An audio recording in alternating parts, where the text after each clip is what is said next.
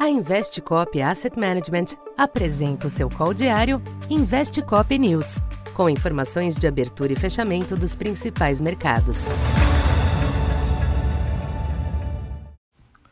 Bom dia.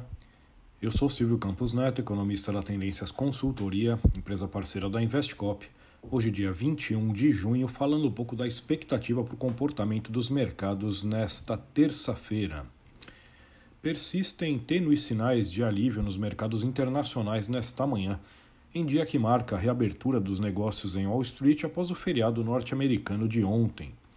As bolsas europeias e os índices futuros em Nova York estendem a tentativa de recuperação registrada nesta segunda, em uma correção técnica após fortes perdas registradas nas últimas semanas.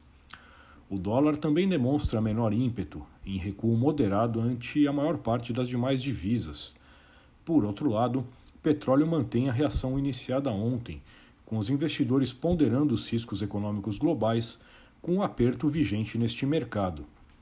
Por hora, barril Brent volta a oscilar acima dos 115 dólares. O dia é pouco movimentado em termos de agenda, com destaque nos Estados Unidos para as vendas de imóveis usados, setor que já sente os impactos dos maiores juros de mercado.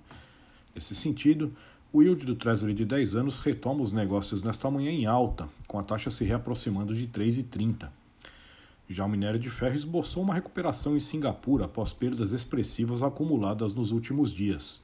Ainda assim, o preço segue debilitado ao redor dos 115 dólares a tonelada.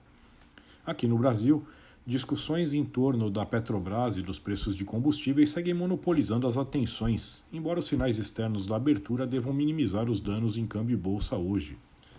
Essas tentativas do mundo político de conter a escalada dos combustíveis incluem uma eventual mudança na lei das estatais para alteração da política de preços, o aumento da tributação no lucro da empresa ou até mesmo uma CPI com apoio do presidente Jair Bolsonaro.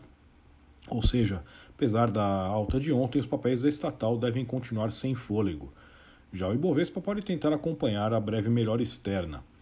O câmbio sofreu com a volatilidade ontem e terminou o dia em alta. O alívio lá fora do dólar favorece ajustes baixistas hoje, mas o nervosismo local limita qualquer movimento nessa direção. Já os DIs focam na ata do Copom, que ainda defendeu a convergência da inflação de 2023 à meta, o que pode pressionar as taxas curtas. Então, por enquanto é isso. Bom dia e bons negócios. Essa foi mais uma edição Investe Cop News.